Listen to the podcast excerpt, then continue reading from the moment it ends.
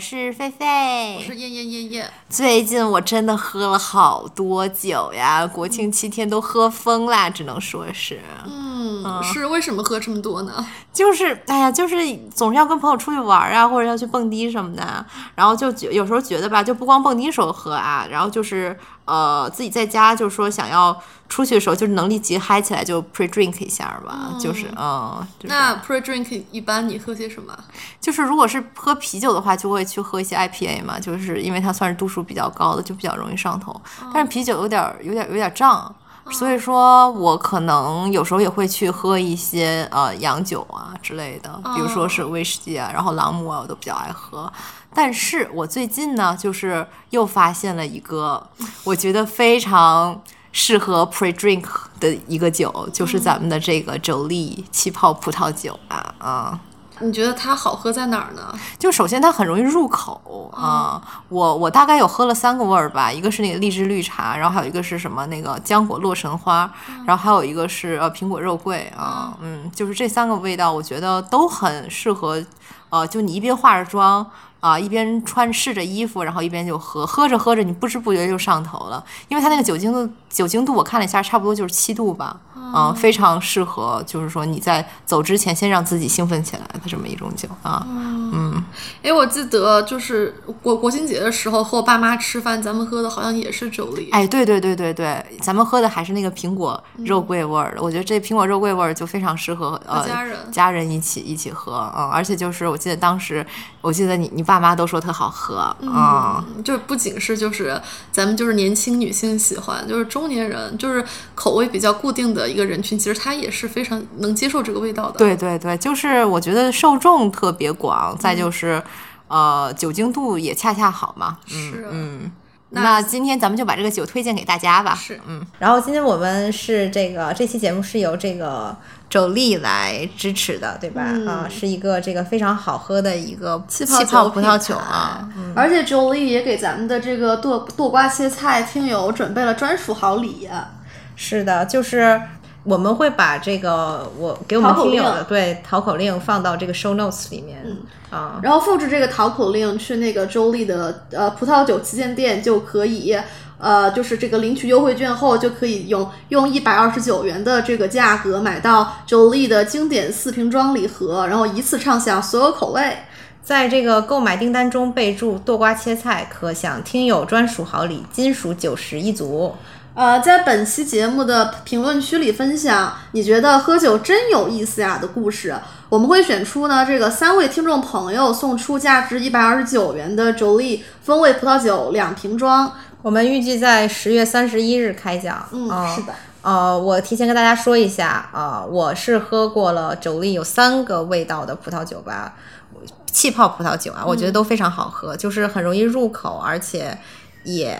因为它的酒精度有百分之七嘛，所以你想上头还是可以小小上一下的。嗯，我觉得非常适合，就是这个界限界限刚好就是控制在那个地方。对，就既适合那种可能你不是特别有喝酒经验的朋友们，然后如果你是想就是说稍微的上一下头，如果你是一个呃喝酒惯犯，其实也是很很合适的。嗯嗯，它在一个半明半暗、非常微妙、非常暧昧的一个状态。对，是的，这就是我们它的美妙之处，对手力的地方。嗯，来，我们先说一下吧，就是我们想说的关于这个酒的一些话题，因为既然这期都是。对吧？嗯，九力爸爸赞助了啊，那咱们就是来说一下啊，因为哦，九力妈妈，妈妈 啊，对对，为什么要说妈妈呢？因为后面后面就会提到，我就会提到很多的跟妈妈有关的电视剧。就当然这里的妈妈是妈妈桑哈，就是我们特别呃喜欢看，就是我我是被这个燕燕燕给推荐了，然后国庆七天在家一边喝酒一边看华灯初上，真的是这样的啊。呃呃，每每每次喝喝大了，然后就去蹦迪了。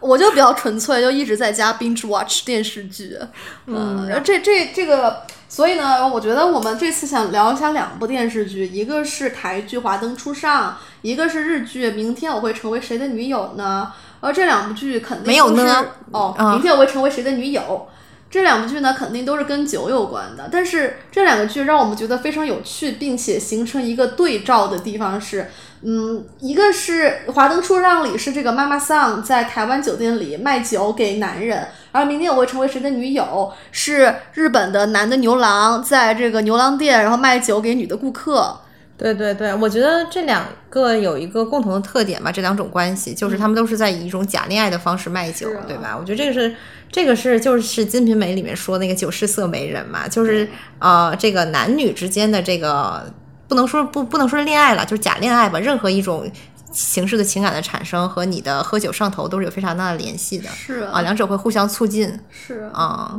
就比如说你在一个正常的状况下，你可能你这个屋子里只有一个一个人行，你喝喝上头了，就是这个屋子里的五个五个女的都可以，或者男的啊，嗯，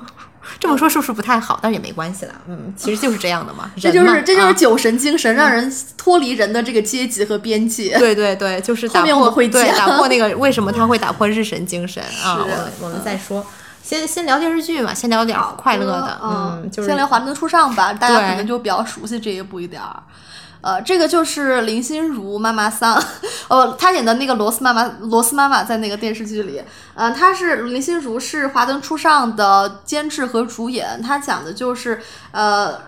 林心如主演的这个罗斯妈妈和呃苏妈妈，他们两个人开启了一个叫光的日式小酒小小酒店，在台湾，大概是八十年代的样子吧。嗯，差不多对，，然后他们里面有很多其他有有有那个哈娜、Aiko、阿季，还有新来的一个啊 Yuli，还有新来的一个就是记账的女孩儿，他们在这个。酒店里发生的故事，就是尤其是集中在一晚的故事，但是从这一晚一个谋杀案里面，就牵扯出了大家很很多不同的背景和不同的呃恋爱关系吧。嗯，是这样，是这样的。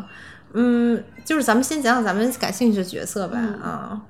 哎，而且我发现就是很奇妙，就是这些讲酒的这些。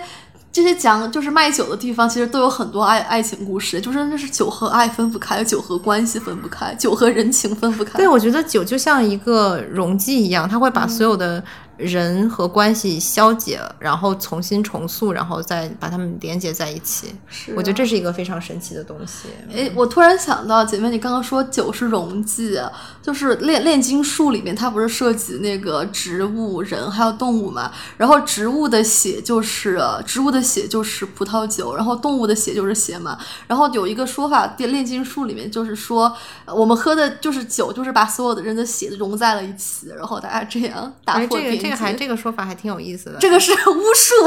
啊，对，哎，但是这个怎么怎么和炼金体那个放到一起？炼金就是哎，而且我觉得其实炼金术跟喝酒还挺像的，就它都是包都是一种转换嘛。呃，就是嗯、罗兰巴特对他说过，就是酒，他觉得酒就是一种炼金术，因为它可以让羞赧的人变得。夸夸其谈，让一个不自信的人变得很外放，让一个灵感枯竭的人却灵就是潮文思如泉涌。他觉得这就是炼金术的本质，就是转换。嗯，但是而且还是一种，而且我觉得这还是一种无条件的转换，是一种不需要燃料的转换。是啊是的它只是永动机的需要一个转换对，它只是需要一个辅助剂。如果你不媒把对对你不把酒认为是一个呃一种一种燃料的话，它其实可以完全当成一个点石成金的那个催化剂。是的对，是这样。因为但是那个炼金术就是有很多的有很多的酒，因为它炼金术最开始就是卖的就是让人永葆青春嘛，就是喝点酒这种补剂，但酒里面加很多奇怪的东西啦。啊，明白了，明白了。那那他到底是卖什么？我觉得应该叫卖春药吧。我觉得应该，是确实有有有啊这一点，啊就是有很多春药补剂在里面，让人返老还童。就炼金术师，所以中世纪人不喜欢，就是江湖骗子嘛。那确实这个听听一听就像骗子。但是我觉得好像就是用酒来卖春药，这好像希腊人就有这种东西哈。是类似的，就是会、嗯啊，就叫你叫什么？我记得当时看那个《金驴记》里面，不是就有那个爱情药水还是什么的啊是的但是我觉得其实那就是酒掺春药吧，我估计啊，嗯，嗯哎，我们说回来吧，又扯远了，咱们又又扯扯远了啊啊。啊，就是说回来这个华灯初上啊，啊，你觉得哪个角色你是比较感兴趣？最打动我的其实是哈娜和那个阿达，这真的就是两个底层的人，就两个伤痕累累、两个充满罪孽的人相互救赎，就是两个人充满，就是两个人已经是在密不透风的黑暗中，但是就是。把对方当成自己的烛光，虽然两个人都是身处黑暗，但是觉得对方是自己的烛光，这种感觉一直在两个人在保护对方，这种我就这他们两个感情特别打动我。哎，我觉得怎么说呢？呃，就是他们两个都给人那种性能力特别好的感觉，长 得是就是哈娜就是那种大胸大屁股，然后那个苦情肉蛋嘛，姐苦情肉蛋，对，嗯就是我觉得他就是一个没有那么有仙气儿的王祖贤的那嗯种感觉、啊。然后那个阿达就这种脸长得像动物，然后又高又瘦的男的，就是他给我一种很像山羊的感觉。哎，对他长得很像山羊，可能是因为啊他那个面特别立体吧，就是嗯。像那个羊的喙。然后，但是但是他的眼睛又是很细长的，就是对，就是像鸟眼，啊睛，也不是也不是拉起来的那种感觉，对拉起来的，这好像不太有礼貌。但是就是我们不能拉着眼睛，我觉得阿达很好看，这个这个男男同学就是长得就是像啊男模特的那种类型啊，就是我觉得就男模特的类型就是很好用的类型啊，嗯。嗯。嗯嗯嗯，哎呀，一说到这个男性的肉体就说不下去了，现在满脑子都是 阿达阿达脱光了应该是什么样的？哎，那里面没有吧？没有阿达脱光，没有，两个人就很纯情，就是所以，因为我们不是不是就原产，就是上期节目还说了，就霸总又觉得《华灯初上》里这哈娜如果和阿达要搞一话，要要第一次搞的话，那第一次搞就是在他们那个就是。杀完人埋完尸的那个地方，因为就是按照本人没有没有什么经验的，就只能从书里面寻寻求经验的话来说的话，那就是说可能只有死亡能激起这种爱欲，让两个人就是在越死越要爱，所以会有这种性欲。但是姐妹，你不是说，就其实真实情况下可能不是这样的。是的，因为我觉得真实情况就是，很可能你一个正常的男的啊，咱们不说变态，你面对着一个一个死尸，一个而且已经开始有味道的一个尸体，你想想，对吧？你想那个那个人死了之后，是不是马上这个肌肉就要松懈下来，那一些东西就会流出来，然后它又有那个血腥的味儿，又有那个死肉的味道，你面对这么一个东西的时候，你还能硬起来，我觉得那你确实是汉尼拔，我只能说，嗯。嗯，但是我觉得就是，我觉得他们俩哈，绝对是有发生过肉体关系的啊啊、就是我觉得这不妨碍很纯情啊，对不对？对，啊这啊。不是不妨碍，但是怎么说呢？我觉得可能他为了体现出两个人很苦吧，就很苦，连肉体都没有触碰到过这种感觉。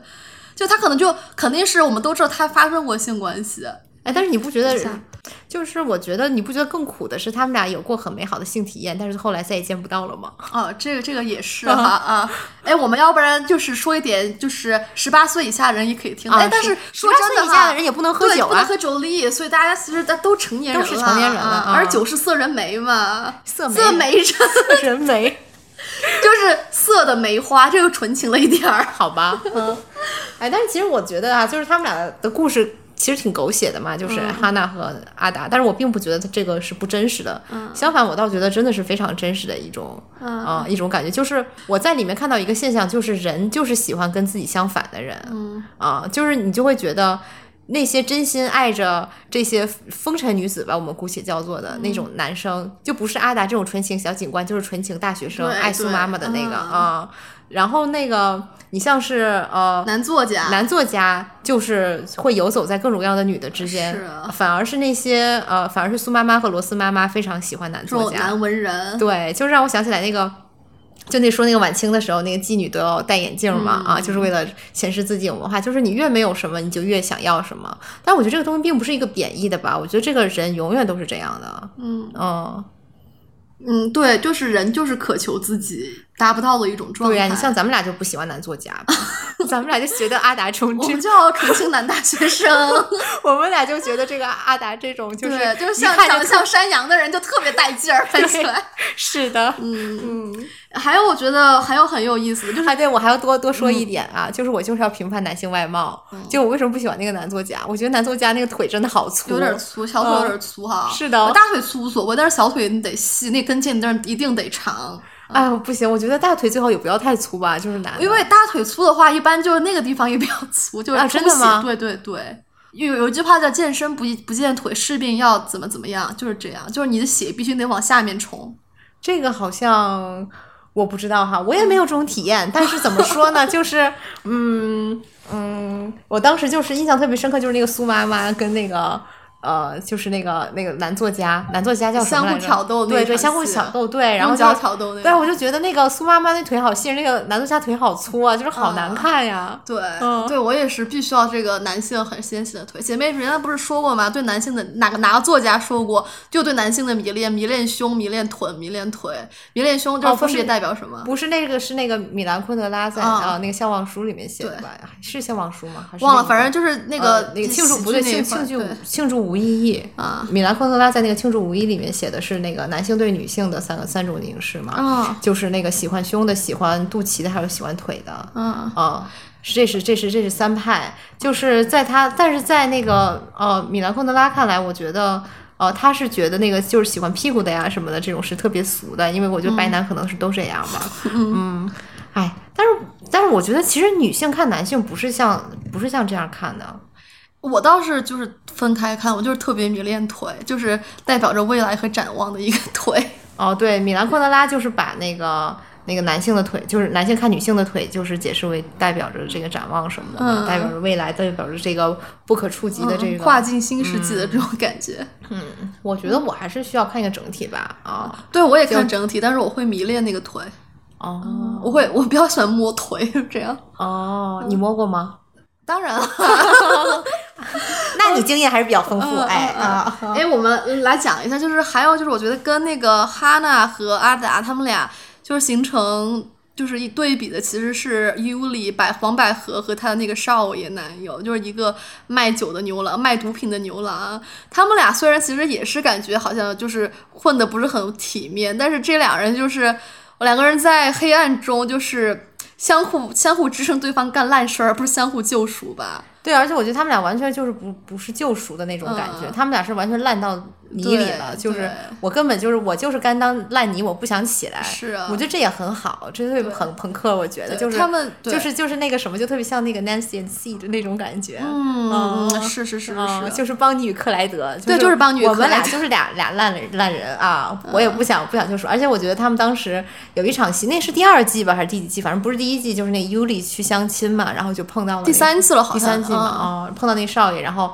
呃，尤里就就是一个特别摆烂的样子，上来就说啊，我就是一个陪酒女，怎么怎么样？哎，我觉得这块还挺酷的。对、对，那个地方我也特别喜欢他，就是很直率，没有觉得就是我需要维护一个就是女德的形象。然后我觉得那少爷挺好的，那少爷他就只就他就是尤里吸引他，女人你引起了我的注意，就这样。然后就是说，其实我也是干这个，是牛郎。然后但是没想到他就，但他其实是个 gay 子嘛，就是当时跟他，我觉得他应该是双，应该是双吧。如果他是纯纯纯 gay 的话，他应该不会对尤里能起反应。嗯是啊，但是我看那编剧还是导演说，他其实他真爱是那个修杰楷，就是检察官。哎，他你他是怎么看出来真爱是检察官？我编剧自己写的，哦。嗯，就是他真爱是这个哎哎，这我就必须要吐槽一个编剧了哈！我觉得这个编剧还是或者这个剧的写作方式还是有某种程度的那个玛丽苏太类型化了。其实你说人之间的感情都是流动的，你怎么能说你的真爱是谁呢？你很难很难界定。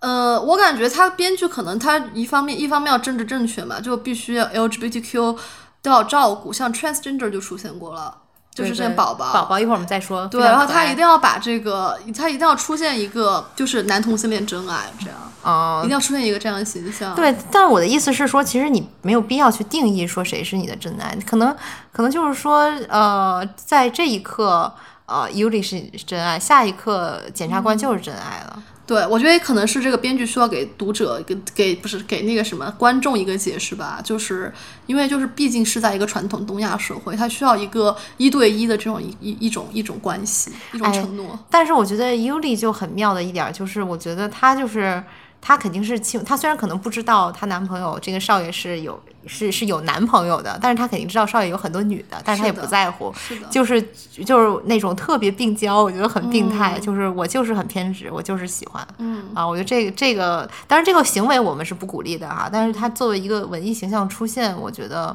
还是还是挺有意思，而且跟他那个外形特别吻合，我觉得他的，尤其是他就是上工的时候那个对，那个那个就是他那个齐刘海儿环、啊那，特好看，我觉得对他那个而且他每次都是穿一些黑的衣服，然后整个人就是像一个对像个女鬼一样，是。嗯，就不像其他的那个那些陪酒女那么热情，那么活泼啊。我觉得 Yuli 她可以让我们喜欢，并且她作为一个就是影视剧人物能出现的原因是，就第一，他没有把自己生活搞得很烂，就他没有为了这个这个牛郎去贷款，然后去去就是去卖身，他就是一他一直是我感觉他们相反是一起赚钱，但是但是说实在，他他贩毒呀，对，就是说他们是一起赚钱嘛，就他不是为了牛郎赚钱，他是他们俩都都可以赚钱的这种，他他还是一个理性他没有沉沦，嗯。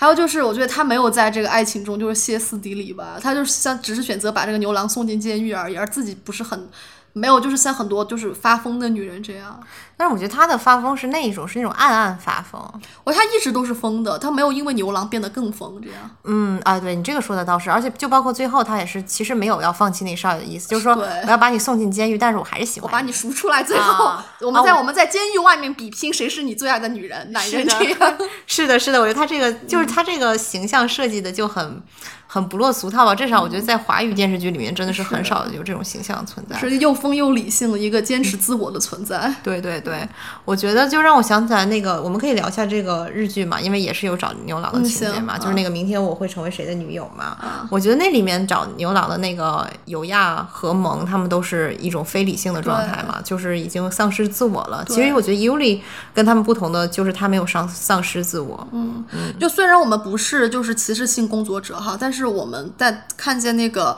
呃。明天我成为谁的女友的时候，我们还是很痛心。就是这两个女生，她为她明明是两个不想做妓女的女生，但是为了给她的牛郎就是假男友，给他们就是上坟上工的时候给他们充钱，让他们充排名，就被迫出卖自己的肉体。这个是我们觉得很很可怜、很可悲的一点。是，而且我觉得是这样哈，就比如说你真的是遭遇了一些横祸或者怎么样，导致你除了当妓女你走投无路这种情况下，我们确实是觉得非常同情的。但是关键是这两个女生，她们当妓女的这个原因其实是毫无必要的。对就就是就是被人就是 PUA 了，说白骗了而且啊说的是对，其实就是被骗了。嗯，是嗯我觉得就是呃，我觉得可能还有一个方面不同，就是你看，我觉得明天我会成为谁的女友里面的这两个女生嘛，找牛郎这女生，她们其实是非常内心结构是不稳定的，我觉得，嗯，她们是非常缺爱的。就比如说像这个萌，她们她就是长期被人排斥，然后她觉得自己不配恋爱，因为她是一个胖胖的女生嘛，然后会被同性会被异性嘲笑。然后那个尤亚虽然是挺漂亮的，但是她可能我们不知道她有哪她是个整容疯狂整容的一哦，个女性。对对对对，她疯狂整容，对，然后所以说就是就是他们都需要这个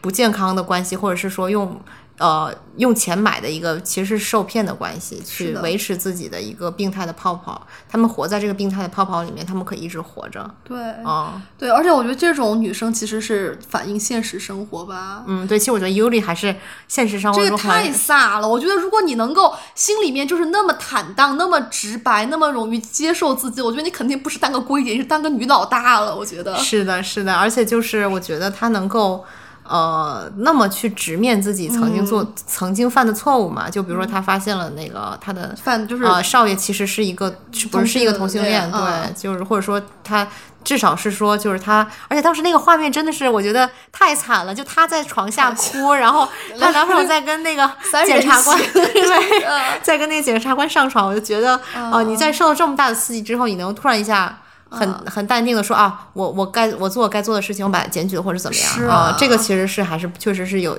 不是不是一般的这个太难得，这这就是这个戏戏剧人物，对，是的，就是明天我会成为谁的女友，这里面的这种还是比较比较写实吧。大部分女生这个状态就是被男权社会、被父权社会 PUA 以后，什么就是完全不相信自己了，就需要一个虚假的帅哥来承认自己，一个虚假的恋爱关系里，然后给他不断的充钱，然后实质出卖自己，这样。嗯，是的，哎，所以多说一句，其实我觉得这是可能是为什么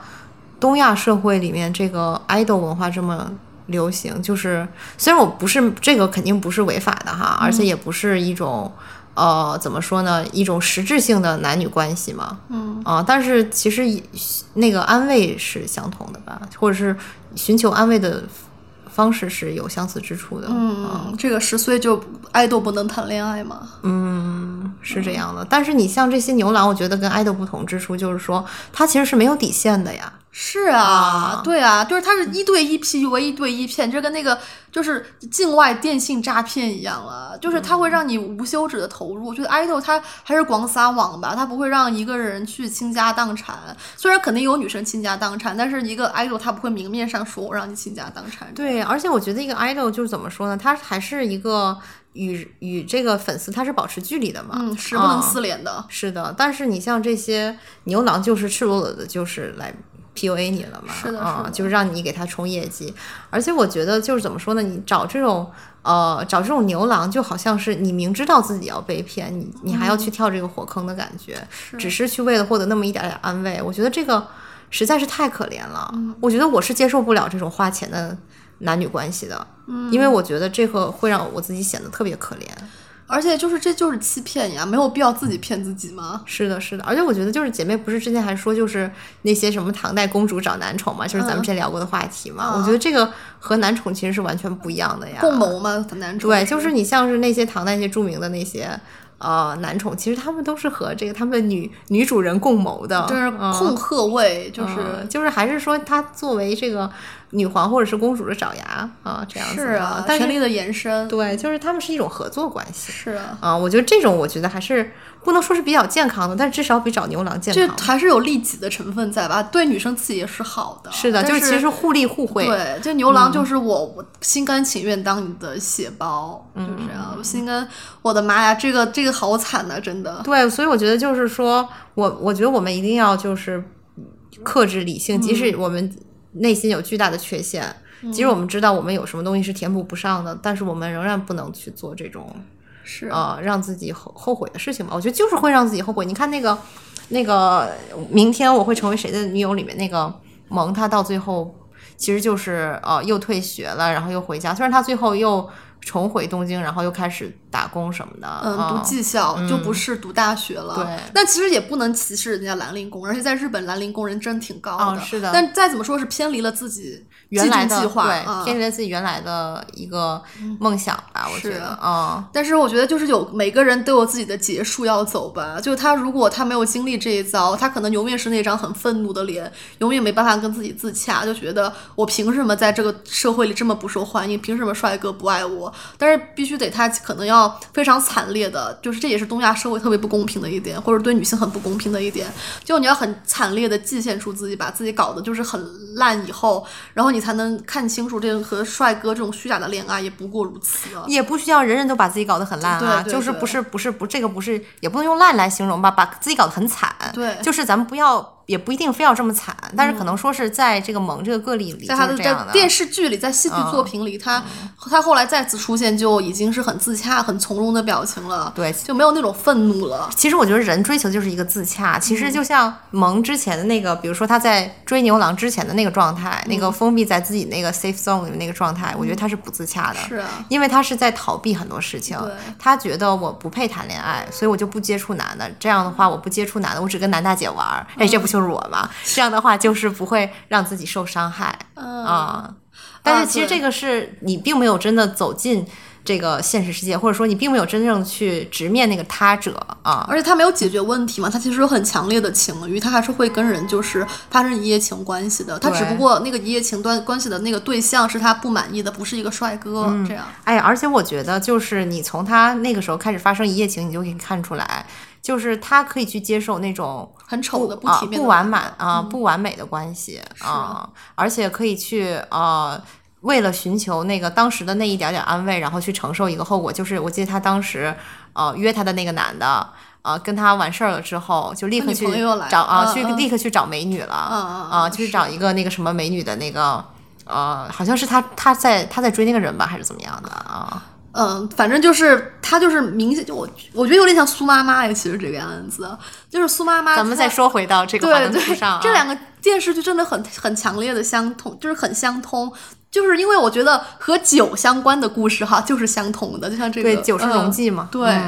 嗯，酒纵就酒纵总是能产生那些爱恨情仇的故事，呃。就苏妈妈，她我觉得她豆瓣是很多人很多人不喜欢苏妈妈嘛，觉得她就是一个恶女的形象，就不理解她这种疯疯癫的行为。那其实苏妈妈她可能跟萌一样，就是为什么她喜欢的作家第一选择是这个罗斯妈妈呢？最那个作家跟和苏苏妈妈分手的时候，就是说，就算我要选择一个人共度余生，那也是罗斯妈妈这样子。嗯，就这样，就是她可能就是。特别的不平衡，特别的不满吧，就是为什么不是我，所以会出现这样的行为。哎，对我也觉得那个网上很多人在说苏是一个恶人，一个纯粹恶人，其实我觉得倒也不是了。呃，他是干了很多坏事儿嘛，嗯，但是怎么说呢？我觉得他还是源于他内心有一个巨大的缺陷嘛。就比如说，你看他从小，首先他就没爹，然后他的妈妈又很不稳定，他妈又是个，就是他觉得。在台湾女德下不耻的一个小三，嗯，然后他又是有一个继父，然后就是相当于强奸了他嘛，是，而且当时他妈是知道这个事情的，他去求救，他妈不不理他。妈装睡这个样子，哎，但是我觉得这个其实也是这个电视剧没体现的特别好的一个地方，嗯，就是我们没有感受到就是对这个。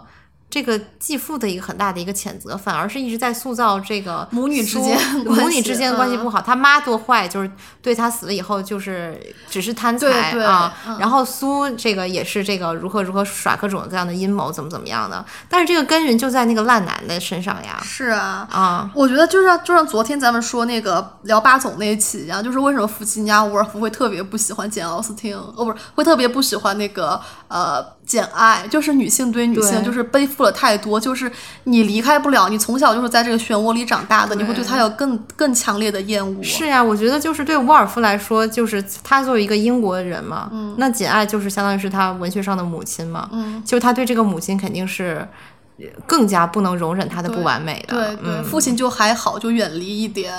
就这样。就而且我觉得可能就是这个继父是烂人，可能所有人都知道了吧，就已经是个公理，就烂的没边儿了，没办法，就是没有必要再。他这个纯粹的坏人出现，这个母亲她可能我们还是看到了她有一些办，有些她的是不得已，就算就就像他那个继父在强奸那个苏妈妈的时候，他其实在床上在哭，哭得很很伤心，但是他没办法。如果第一，他可能是金钱上不能离开继父；第二，可能情感上也需要一个依赖。嗯，是这样，就是这样的，而且可能体现了女性的弱势，把他把他给完全把为了把他体现出这个人的多面性，就更多的会去刻画他的恶，这样。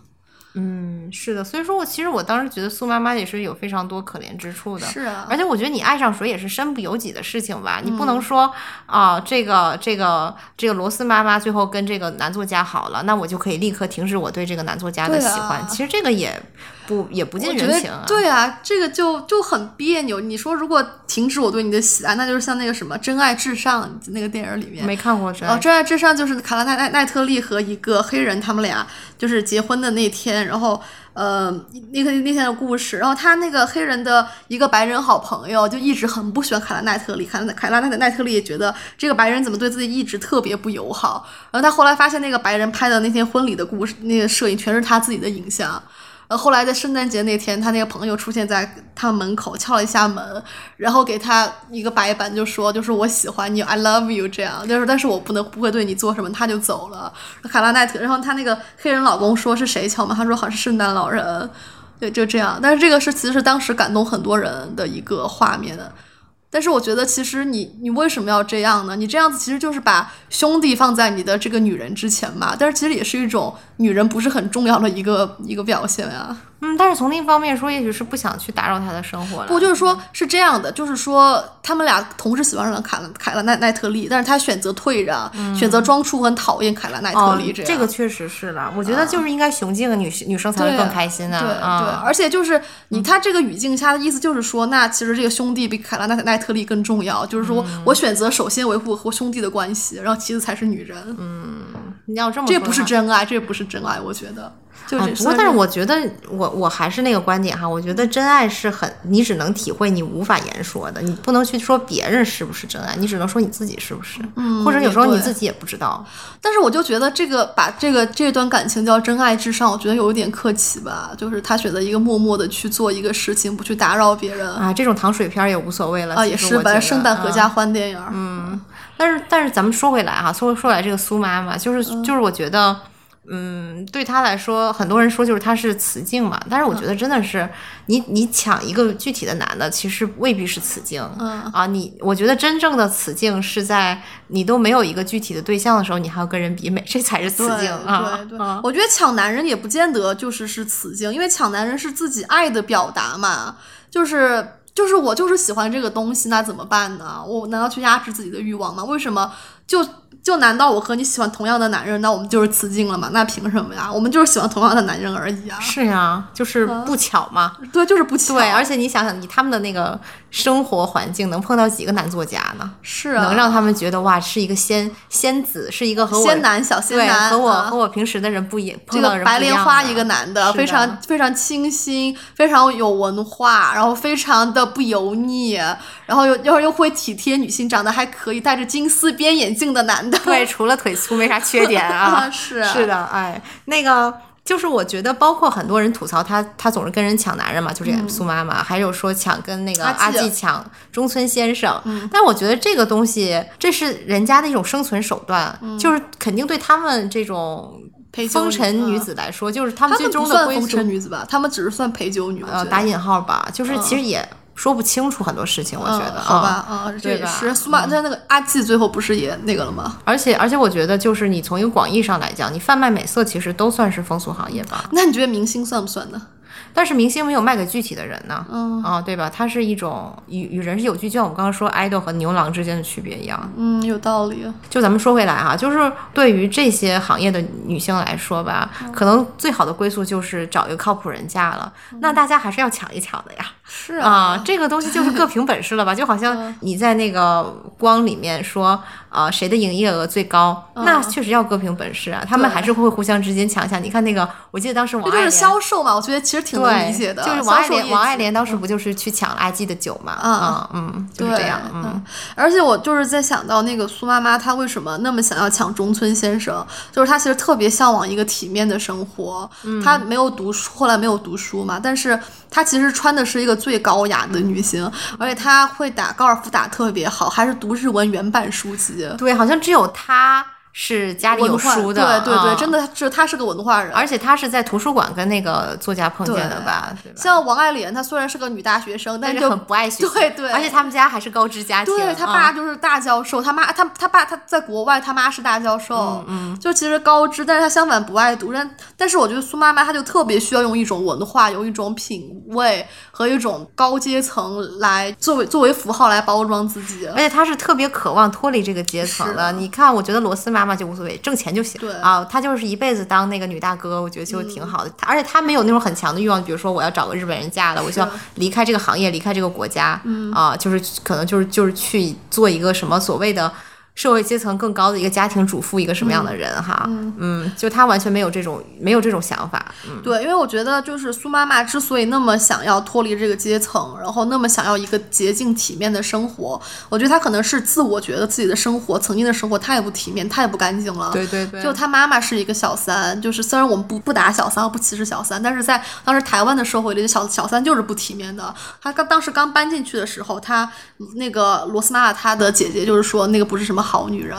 包括她被继父强奸，书也没有读完，她就是一个不洁的存在，所以她特别向往那种日式主妇那种特别洁洁净、特别干净的生活吧。对，就是能够完全脱离开她原来的生活状态。但是你看罗斯妈妈就无所谓，就是我我我我多讨厌我的家人，我还是会回去看他对们啊。她就是她特别自洽，罗斯妈妈特别爱自己。是的，是的，而且咱们抛开就是说编剧故意给他塑造很白莲花的一面，就是他确实是一个接纳。别人的人，因为他自己自己很自洽，他他内心其实是我觉得是比较稳定的一个状态，嗯啊，就是他可以去养别人的孩子，还养的特别好，我觉得嗯这真这就是人间有大爱的这么一个人。天呐，我觉啊得吴子维真的好可爱，真的是小太阳里面最完美的男性就是吴子维。哦，是的，是的，呃是的，就是所有人的，而且我觉得就是所有人对吴子维真的就特别好，就放下了一切的偏见，就像就像不什么人什么无论什么肤色、什么阶层的人都爱上帝那感觉，就是 就是一个共产主义社会的孩子应该有的状态，就是所有人都爱他，对，就像那个真爸爸假爸爸，真妈妈假妈妈都爱他吴。少强那么垃圾个，就是中年吴少强，就是也是很爱他的，虽然最后把他卖了，但之前是很爱他。而且而且把他卖了，就是说虽然情感上对他有伤害，实质上其实对他没伤害的，挺好嗯嗯。怎么说呢？我觉得就是，而且我觉得罗斯妈妈这个人吧，我觉得就是代表了一种，可能是我觉得怎么讲，林心如啊，或者是那些编剧很向往的一种那种女生的状态，就从小特别爱给人出头，小时候给苏妈妈出头，长大在监狱里面给那个哈娜出头嘛，对比自己高又比自己壮的哈娜为他对我，出头我当时看到那一幕，我就觉得想笑，就是那个监狱里面那个狱霸，就是一个小老太太，又干又瘦，然后整天欺负哈娜，哈娜那么大一块儿，那女的就不敢动，就就下蹲在地上，然后罗斯妈妈这个罗斯妈妈也也也比较瘦弱嘛，但是还去打那个小老太太啊。但是虽然哈娜给人一种高大的感觉，但是确实有一种楚楚可怜的苦就是美人感，就是哈苦情肉蛋嘛啊！我觉得这个，哎，其实我觉得这个类型的女演员现在还蛮缺乏的啊。肉蛋就缺乏，首对先对对，我觉得在过去还挺多的，就王祖贤就是香港那个时代，还有那个什么温碧霞，是吧？对对对还有一个就是那个陈宝莲，陈宝莲不知道，就是就是那个就是那个自自杀的那个女明星嘛，就是她也是特别性感，但是就是一脸苦相的那种、那那种大美女啊哦，这个不知道，下下来查一下。啊！但是王祖贤肯定是性感肉蛋的这么一个是的，是的，哦就是苦情肉肉蛋啊。所以我当时觉得看哈娜，我觉得也特别好，就是有就是重新有这个类型的女性形象出现。里面的女性形象我都挺喜欢的，就是 Yuli 我也很喜欢，就酷姐姐，对对还有 Aiko，就是我我最喜欢就是 Yuli 和面。我也是，因为我嗯觉得他们俩就是看上去最时髦。嗯啊、就是 Aiko，就是那个王爱莲嘛，给我的感觉就是那种昭和少女偶像。我特别喜欢看她穿那种粉红色亮片儿小小裙子，我觉得就是特别的，就只有她穿，嗯、真的是。她特别有朝气哈啊，，对，就是那种，就是她虽然不是那种大胸大屁股的，但是她也就是长得很饱满，然后很。很性感，然后很活泼，对，特别昭和。她嗯脸长得也很昭和，就那个圆圆眼圆眼睛，然后圆脸，发型也是个昭和发型嗯是的，我就记得还有一幕就是印象特别深刻，就是就他露出他的阴暗面，就是在那个苏妈妈家里嘛、嗯啊，就是拿个剪刀想去伤伤害苏拿苏妈妈。而且拿个剪刀在那儿剪花，然后那两个大眼睛就是瞪瞪着，我觉得就是有一种就特别像那种呃怎么说呢，那种日本漫画里面画那种病病态少女的那种美感啊，嗯，我觉得特别好啊，而且而且而且到最后，我觉得。她其实是一个活得挺认真的这么一个人吧，也是一直在追寻自己到底想要什么是啊他。不是他不是一个呃怎么，但是其实那里面也没有什么太稀里糊涂的人吧，啊。都是成年人的世界，对，都是成年人的世界，就不像那个明天我会成为谁的女友的里面，其实大家嗯都都是活得稀里糊涂，也不知道自己想要什么啊。包括那个下辈子我我要好好过那个另一个日子，小桃啊嗯对，那小桃其实也是一个特别典型的。其实我觉得小桃那个心态和那个明天我要成为谁的女友的那些女生其实蛮像的。对，不就是寻就是找就是帅哥可能没办法随时满足自己，所以就丑男也可以。对，是的，然后然后这个不不停的来填补自己嘛啊。嗯，而且要不然而且我我还觉得还有还有一个特别有意思的嗯现象，就是那里面不是呃下辈子下辈子我要好好过里面有一个泡泡浴女郎欣欣嘛，嗯嗯就是嗯你就明显看出来这个妓女还是比牛郎要有心的，对人家最后还是对他的那个对他特别。忠实的顾客就是那个画漫画那个男的，就是嗯产生了一些一点点感情的，对他也不差。虽然要着他的东西，但是我觉得该做的也都做了，你还要人家干嘛呢？嗯，还是而且还是对他还是有有一点好的。嗯嗯，但是就不像那些那些那个牛郎，真的就是我牛郎就是会骗着这个女顾客无限制的花钱，嗯，但是就是你看，就是那个明天我会成为谁的女友，前面不是讲了一个就是。当一日女友的这么一个项目的一个女孩嘛，嗯嗯，她就没有骗着顾客一味的花钱，相反是顾客会在她身上花钱，然后是说让你一一直当我的女友，就是雇你很多天当我们的女友这样。嗯，只能说女的还是善良一点儿哈。嗯而她其实活得还挺清醒的。她当时有个男的想跟她说我们就是谈恋爱吧，她就直接把那男男的拉黑了。是的，是的，我觉得就是打破了这种呃雇佣关系之后，他就不干了。对对这个 还是不能白嫖，对，这个还是非常清醒的啊！哎，对，还有就是再说回到这个这个 Echo 哈，这个王爱莲，我觉得华灯初上特别好的一点就是每一个人的性格都是多面的嘛。我们一方面觉得 Echo 其实她是一个在这个职场上非常能干的女性，啊、特别知道自己的魅力点在哪是儿啊。他在宝宝那儿也是卖酒卖的很好。是的，我觉得聪明的人好像在哪儿都挺聪明的。对对是的，但是他另一方面他也有自己特别偏执的地方，就是对那个男男男大学生嗯爱上苏妈妈那个男大学生。对，这也是人就喜欢爱自己不可及的一面。他作为一个复杂女大学生，就爱一个脑子特别单纯的男大学生。是的，是就是就是，而且就是对他就是有一种保护欲，就不离不弃啊。作业都帮他写，他作为一个陪酒女，帮别人写作业，人他的时间都忙得不得了，还帮人家写双份作业只能。说确实很聪明，是嗯嗯是这样的，就是因为他们有这种弱点，就当然他们这行为作为一个活的人哈，作为现实中的人都是不可取的啊，就会伤害自己啊。是，但是作为一个呃艺术形象，就是非常的非常的丰满吧，嗯，很有意思，包括那个阿纪。嗯，她看到后面我还挺喜欢啊，我也是，嗯。就一开始就觉得她是一个特别赖的一个女的嘛，就特别不讨巧啊，又贪婪又没有什么本事，是的。然后还喜欢跟人争风吃醋。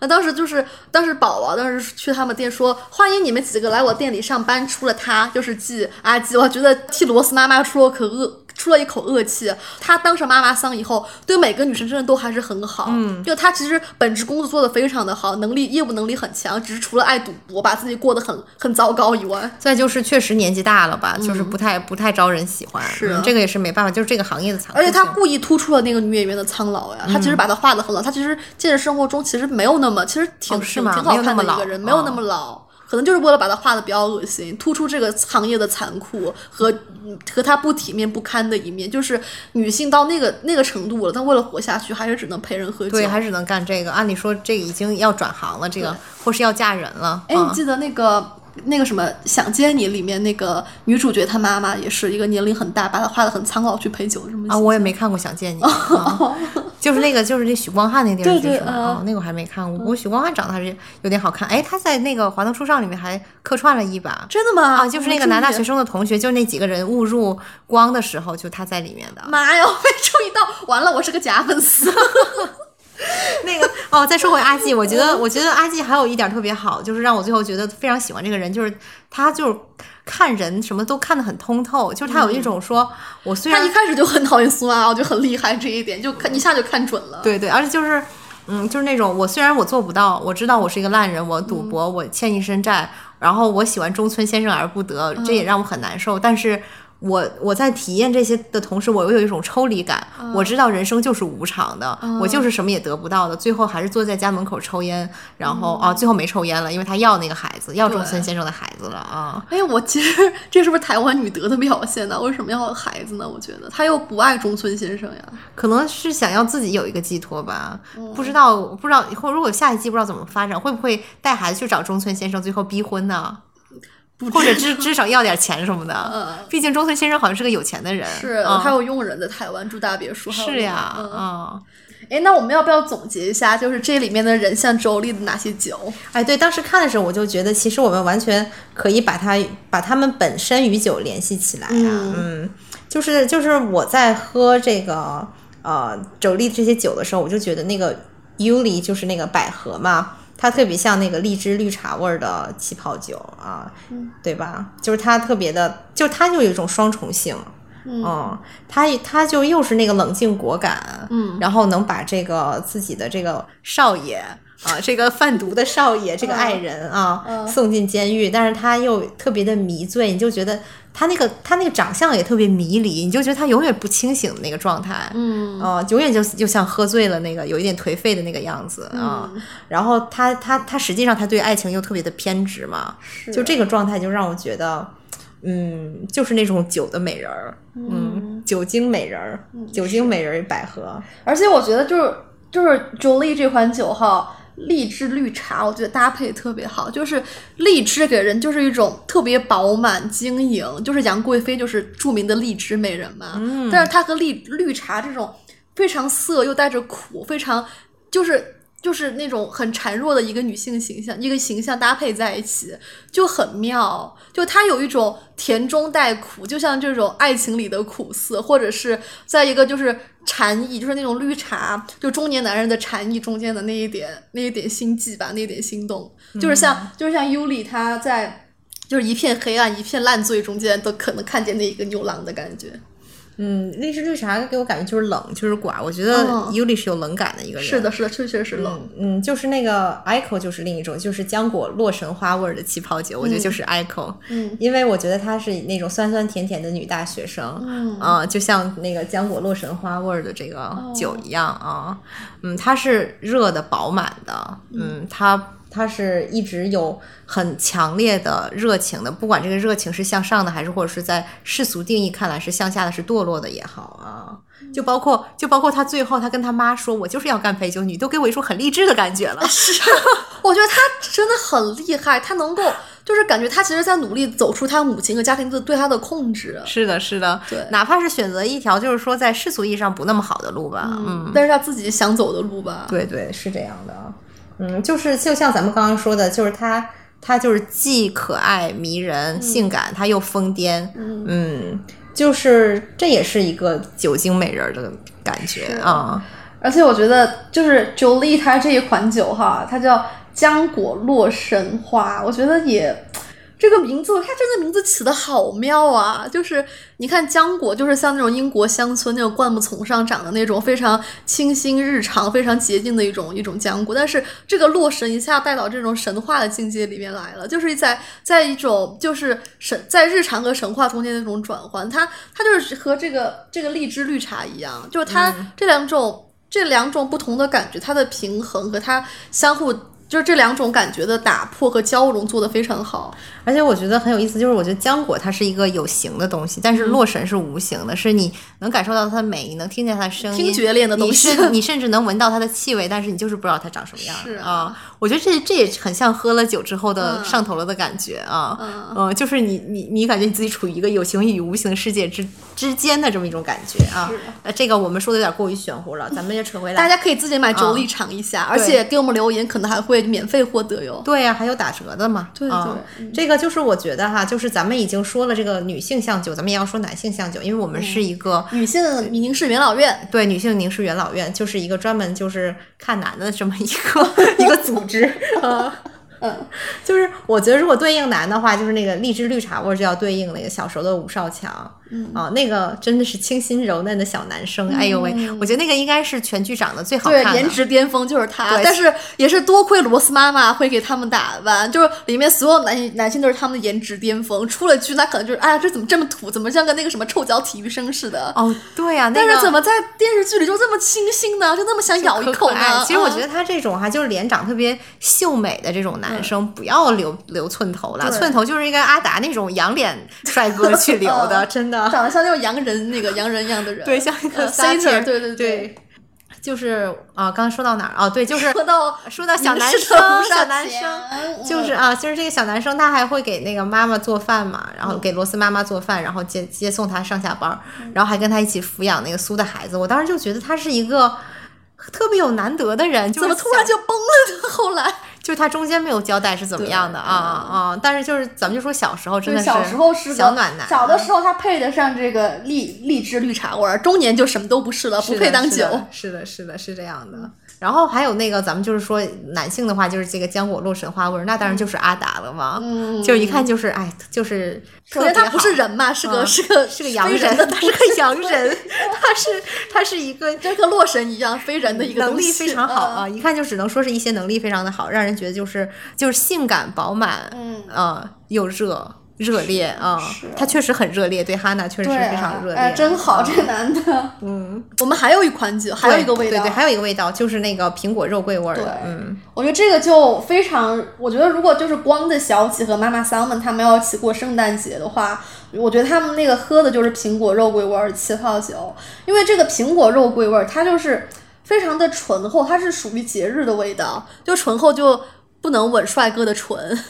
这种味道哦，是呀、就是这个，我觉得，我觉得我是觉得谈恋爱的时候不是特别适合喝肉桂味儿的，我讲实话，因为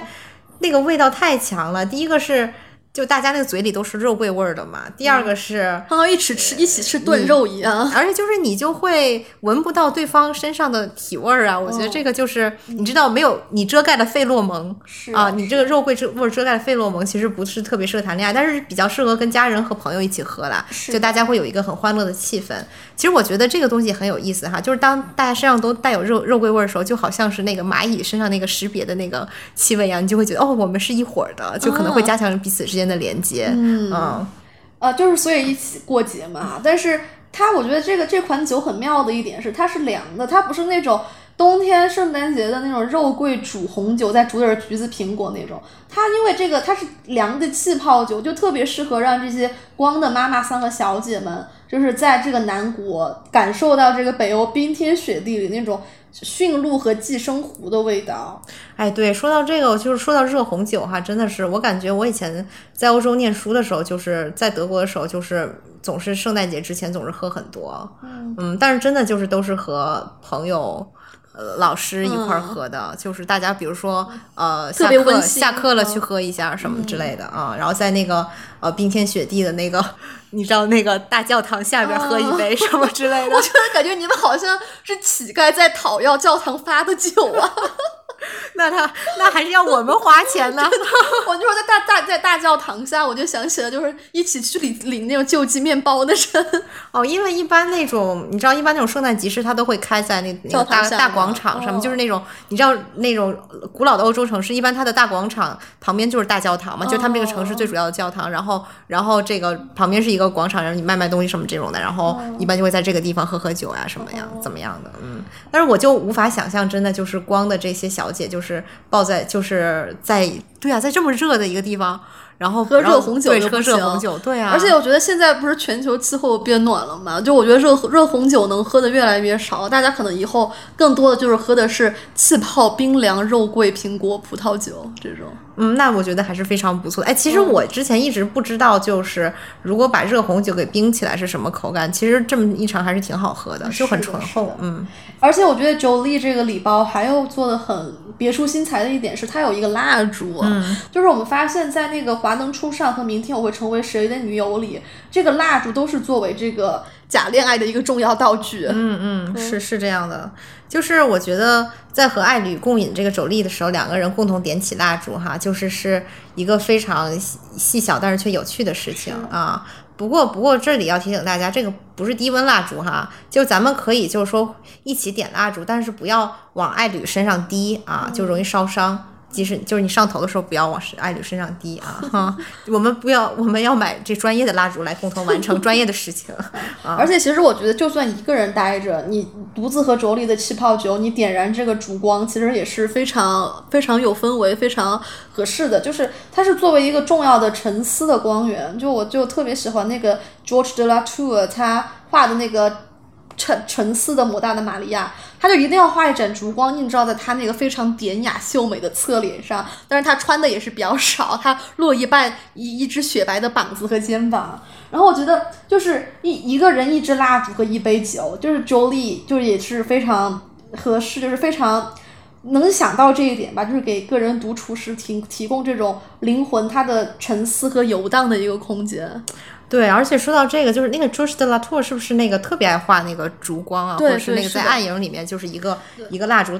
对。燃烧，然后打到脸上那个光源。哎，我当时就觉得他这个人光源特别有意思，而且我觉得他喜欢会把这种暗影当中的光线画的特别柔美，嗯。就让我想起了另外就是那个应该是埃尔格列科吧，嗯，然后我记得他有一幅画就是画的是呃一一一群人，还有戴面具的什么的，然后。围在一个蜡烛前面，然后背景也是黑的，然后那个，但是那个光就是很惊，我觉得那个有点惊悚那个，光。那个光是一个底光，就是嗯像恐怖片那种打是光方式。但是这种这样让人觉得就是也也就是好像是他们在探索一个未知的一个世界。然后这个也是我觉得一个一个蜡烛一个另外的一个一个给人提供一个场景吧啊。那个 El Greco 他就是他是西班牙人嘛，嗯，就他虽然是 El Greco 虽然他是来自希腊人对，但是他那个地方是西班牙领地，那时候就西班牙东西就画特别精神性，就是圣母就要哭大滴大滴的眼泪，他画的就是耶稣升天特也挺惊悚的，画的特别的尖，那灵魂是尖的，哎，真的，但是我还挺喜欢 El Greco 的。我也喜欢，我也就是我觉得他那个他那个他他们叫什么矫饰主义还是什么对吧？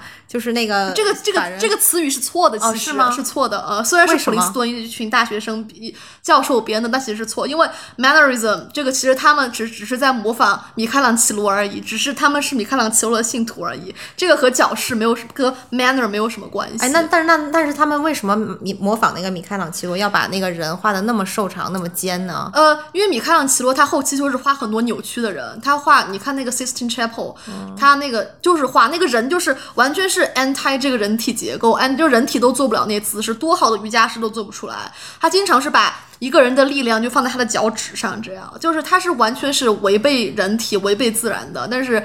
一，我觉得也可能是因为现在就是自然主义走到走到一个一一个绝境了吧，就开始，而且米开朗基罗也是个也是一个精神性特别强的人，就越画越精神，就画成那个样子了，大家就学他这个样子。哦，原来是这样。哎，不知道米开朗基罗喝不喝酒？不过那个谁喝酒，那个谁都喝酒你啊，那个不是就是你特别喜欢的那个卡拉瓦乔，就是个大酒鬼吗？对对还喝酒杀人了呢。所以说啊但这个是所以说咱们喝酒要适度，对，哎而且而且怎么说呢？所以就是喝酒也给大家带来灵感，而且就是适度，就刚好是酒里七度的酒啊，对酒里，七度酒就很好，对，不要喝喝的太多，不要喝那些伏特加，你夸夸一一一瓶子进去了啊，啊。是的，是的。咱们再接着说吧，说就是不仅是和爱侣喝酒，自己喝酒，咱们也可以和朋友喝酒。对对对，都可以。说到跟朋友喝酒，就这要提到咱们另一个想说的酒鬼都市女女人吗啊，这个也是啊，我们国庆时候看的一个剧，对吧？对，嗯嗯，我们来聊聊吧，聊一聊这个。其实我最喜欢的里面人物是那个看起来像笨蛋美女，其实是天才的那个那个女生，就是韩智妍。啊，就她看起来是。一看她自己也承认自己是就是整容美女，而且她是个瑜伽老师，感觉是一个受社会规训最强的女生。但是她是最不怕别人目光的，她在公开场合直接说：“我新的一年要和两个同时和两个男人巴拉巴拉。”他前面那两个女生说：“我同时和两我要和很多男人谈恋爱，大家都鼓掌，就是都欢呼。”但他说的时候，大家就一声不吭，就沉默了。嗯，但是我觉得这应该是很多女生的心声，但是就是怎么说，大家要装的人模狗样的嘛，那他就不怕。对对还有就是他看起来就是挺笨的，呃看起来很笨，看起来可能是会被就是职场潜规则那种。但是当真的职场潜规则找找上找上他的时候，他又用一种看似很笨但非常聪明的方式去化解了。他就是在装傻。就那个呃那个社长要约他在酒店里面共度一晚。结果他直接把自己两个朋友请来，而且我面开趴。对，而且我觉得他有一个特别大的好处，就是我们会觉得这种看起来特别受社会规训的女生，她是追求特别实际的利益，但是其实最后我们发现，这个智妍她完全不在乎这些实际的利益，就是他可以为了拯救拯救小狗啊、对，然后就拿一个斧就把那个社长要、要养着要吃的狗全都给放出来了，然后最后还闹了大新闻。而且他穿的是碎花连衣裙和高跟鞋，这种就是非常看似女德受规训、非常嗯女德的韩国女德风甚至不是杀死比尔那种，就是李小龙套装那种很时髦的衣服，他穿的就是一种土美土美的衣对，服。她就他从头到尾真的都是那种韩国女德装，那种土美土美土美的。其实对，然后哎，不过那里面的人怎么说呢？其实但每个其实还是能看出性别吧，就是性别意识的怎么样，就是像折纸女生。就是那个智久，他穿的就是一身黑，就再怎么还是比图美好一些。对对对，就我觉得我也想说，就是每一个人的穿着其实都代表了他的性格嘛、嗯啊。智久就是一个相对来讲在男性社会可能没有那么主流上没有那么受欢迎的一个女生，嗯嗯，是这样的。但其实我自己觉得，就是对我来说最有共鸣的还是那个安朝夕嗯嘛，就是我觉得她，因为我觉得智久的困境和智妍的困境都是一些比较个体的、比较具体的，没有那么一些很、嗯很多偶然性在里面，很像奇遇啊，对对就不是每个人都会碰到的。对，但是安朝夕就是，比如说他在出版社工作干砸了，做不下去，然后他又阴差阳错换了一个工作，然后做那个 PD 做的风生水起，然后他呃面临选择男人是选择那个邋里邋遢，但是可能对他更热情的崔始源呢，还是选择一个对他的感兴趣点到为止的一个特别精英光鲜亮丽的帅哥哥啊。对，然后当然了，这里我觉得我还是要选那个帅哥，那个好帅，是，而且很体面穿的，啥呀，光溜光水滑的，就喜欢这种男的。你看那个崔世元睡垃圾堆，我的天呐！然后还然后还胖啊，然后我最受不了是睡垃圾堆这 还胡子拉 碴。嗯，我最受不了是胖，我觉得就是难得的其中一条就是体脂率是要有一个很固定的要求啊啊。然后我觉得，其实酒鬼都是女人，很多人都会说这种赞美什么女性友谊之类的。我觉得其实赞美女性友谊，就在今天这个语境下，就是对雌竞的一种反抗嘛。其实我觉得女性友谊是一直存在的，从来没有消失过，并不是说哦这两年拍了很多电视剧，就是让我们注意到它，或者觉得这个东西是一个多么。啊，弥足珍贵的东西，其实我觉得珍贵是珍贵，但是它并不罕见，嗯，对吧？它是一直存在的，对啊，而就是女性之间这种帮互相帮助啊，其实我觉得这也是一种非常好的现象吧，就让我们现在看到，其实并没有那么多啊女性之间那种雌竞啊、撕逼啊，或者是怎么样的，嗯嗯，呃，所以我就觉得哈，为什么就是我觉得气泡酒的介入就特别好，就是说。它它不像白酒哈，白酒它是在一个权力体系里，就是谁要争当大哥，就谁是谁是对谁表现了服从，然后谁能喝酒体现男子力更强。然后你说就是苏妈妈他们卖的这个洋酒，那就是那个又又扁又圆的那种酒，它也是体现了这种威士忌啊什么对，也是体现一种权力，就是说我是这个在场最有钱的男人，对，然后我要服从，对，我要赢得这个在场最美的这个妈妈桑的喜爱，然后去博大家一个眼球啊，或者是获得自己的一种满足感啊，对，像。什么龙舌兰，就是兄弟会一起搞坏事，然后喝的烂醉，也是把自己喝特别不好。我们我们姐妹会一起搞烂搞烂事，也会喝龙舌兰。但是 就是说，真正的那个就是 sorority 和那个 fraternity，他们就是甚至是一种霸凌精神，就是让你喝很多。这个确实是要一起干坏事之前，就是你要加入我们这干坏事集体，你先把自己喝伤了再说。但是我觉得气泡酒就很好，就它就是像这个。女性有现现代女性友谊一样，就是她特别平等，她没有这个权利机制在里面。你不，我不需要服从于你，而且就是咱们这不伤身体，咱们就是七度，刚好是一个让自己开心的一个一个度就行了。我们我们就就就是让自己开心，而不是表演给别人看。而且我觉得这个价格也挺合适的，而且它它没有一个固定的一个现，而且它很新嘛，就不是一个有。呃，固定的一个嗯，怎么说体系在里面，评价体系在里面，就不像就不像白酒，你就是茅台嘛？呃，从茅台往下排嘛？对，我们就没有一个呃，气泡酒，它是说是什么？这个是法国总统的最爱，就没有这么一个代言，这个定位在这里。就我们可以用，就是我们能承担得起的价格，就喝到我们喜欢的酒。是的，而且我觉得这才是真正的最小单位的共产主义嘛，就是实现一个共同体啊。对，反正我觉得我喝周丽的时候，就感觉是来自五湖四海的女生，就无论你是小城镇还是小乡村还是大城市，我们都可以坐在一起，就是用我们一我们的一一点工资买购买它，然后一起去享受它的快乐。我们的一点工资，好可怜，就是我们工资的一部分其实，就是不是需要不不像像那个酒夜店里，我需要买八八八八的黑桃 A 或者买三千多的茅台这样。哎，对，这就说到。这个问题，这个是我特别不爱去蹦那种大夜店的。一个是因为音乐难听，这个就不用说了哈，就是我真的受不了那种特土的 EDM。第二个就是我特别不喜欢他的那种呃权力。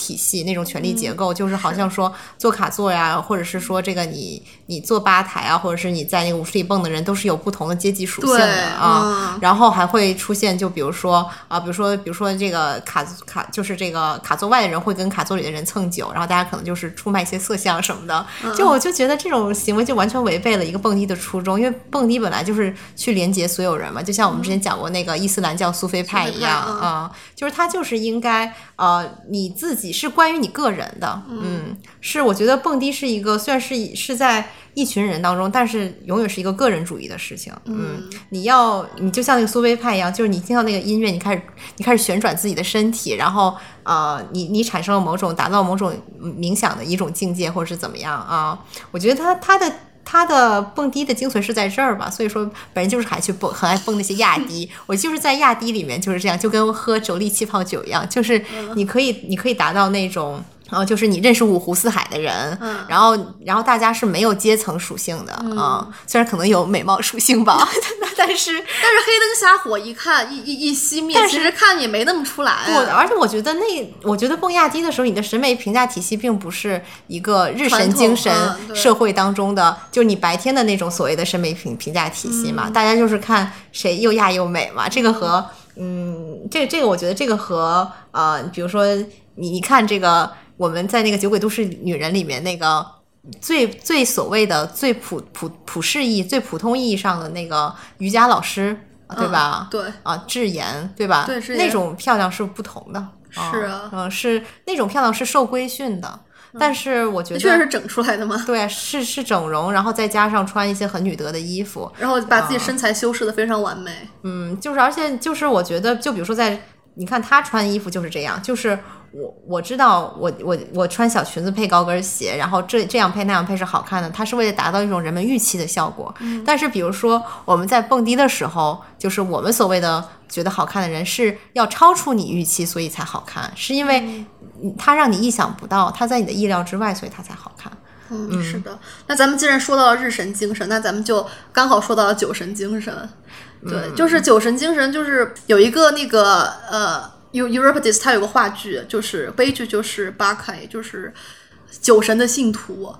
那个讲的就是，无论是就是皇帝的妈妈，还是普通的牧羊牧羊女，还是呃，就就是养女羊人，我们喝了酒，我们都可以一起庆祝这个酒神的诞生。我们就是我们消弭了我们阶层还有人种的边界，我们大家都在一起狂欢，我们连接到了一起。然后我们违背了这个国王统治下这种理性的、庄严的这种呃秩序结构和这种尊严，而我们这这此时此时此刻，我们就是打破了自己所有的边界。是的，是的，我觉得这个真的是，我觉得酒就是像咱们刚刚说的，就是一种溶剂嘛，他们可以，它可以勾连各种边界。最后我在，哎，我我突然想到了一点，嗯就是我觉得特别巧妙的，就是因为轴力它是葡萄酒嘛，对吧？嗯，我觉得葡萄酒也是一个很有意思的东西。你看，就是不管是就在这个亚欧大陆上面啊、这个这个这个日耳古代日耳曼人、古代的这个爱尔兰人，他们都是喝粮食酒的，对吧？嗯。然后中中国这边的这个农耕社农耕社会，他也是喝粮食酒的嗯。啊、但是只有只有就是在这个比如说南欧呀、地中海呀，然后还有这个一直到中亚呀、东亚不是这个中亚、西亚这一块儿，就大家是喝葡萄酒的，就好像是葡萄酒就是在是一个勾连文明的这真的世界的中心喝葡萄酒，对，嗯。是一个是一个文明沟通的一个容容器嘛。就我觉得，你看，你看这个，哎，我就突然想到哈，就那葡萄酒的颜色不是像血液嘛，就是像那个我们身体里的血管一样遍布了我们的全身。嗯，确实是这样。虽然也有白葡萄酒啦，其实啊。好吧，但是最传统的嘛，就是红的嘛，是吗？最传统就是红的。哎，为什么呢？我不知道，就是我们当时学那个八开的时候，确实有白白人，就是白人同学问，就是说这个倒是因为你知道体育生比较蠢嘛，就说这是红葡萄酒还是白葡萄酒？那教授说那时候都是大家都是喝这红葡萄酒。哎，不好，你这么一说，确实是哎。你嗯想想那些，我觉得你想那些罗马的那些那些壁画啊什么的，那种马赛克画上面的、嗯都是红色的嗯都是红色的，它没有，它不会有一个那个白色的那个酒啊，啊，是吧？好像是这样是啊。工艺吧，可能那个时候没有培植出白葡萄啊，我猜。这个我们就要查一查了，这个我们就啊可以查一查了。嗯嗯。所以说，不管怎么说，我觉得酒真的是一个沟通人类的一个呃容器。嗯，我觉得真的是非常好。嗯，对，而且当时我们聊天就聊到，我觉得就是姐妹你说就是酒让大家朋友就是沟通起了自己自己和自己的朋友，我就想到这个酒其实特别就是像嗯，荷马写的那些紫色的大海，你把它倾倒去，倾倒，倾倒进去了这个地上的这个勾芡的部分，它就连连接起来了各个笔啊。那这期就这样吧。嗯，希望大家喝酒开心，拜拜，拜拜。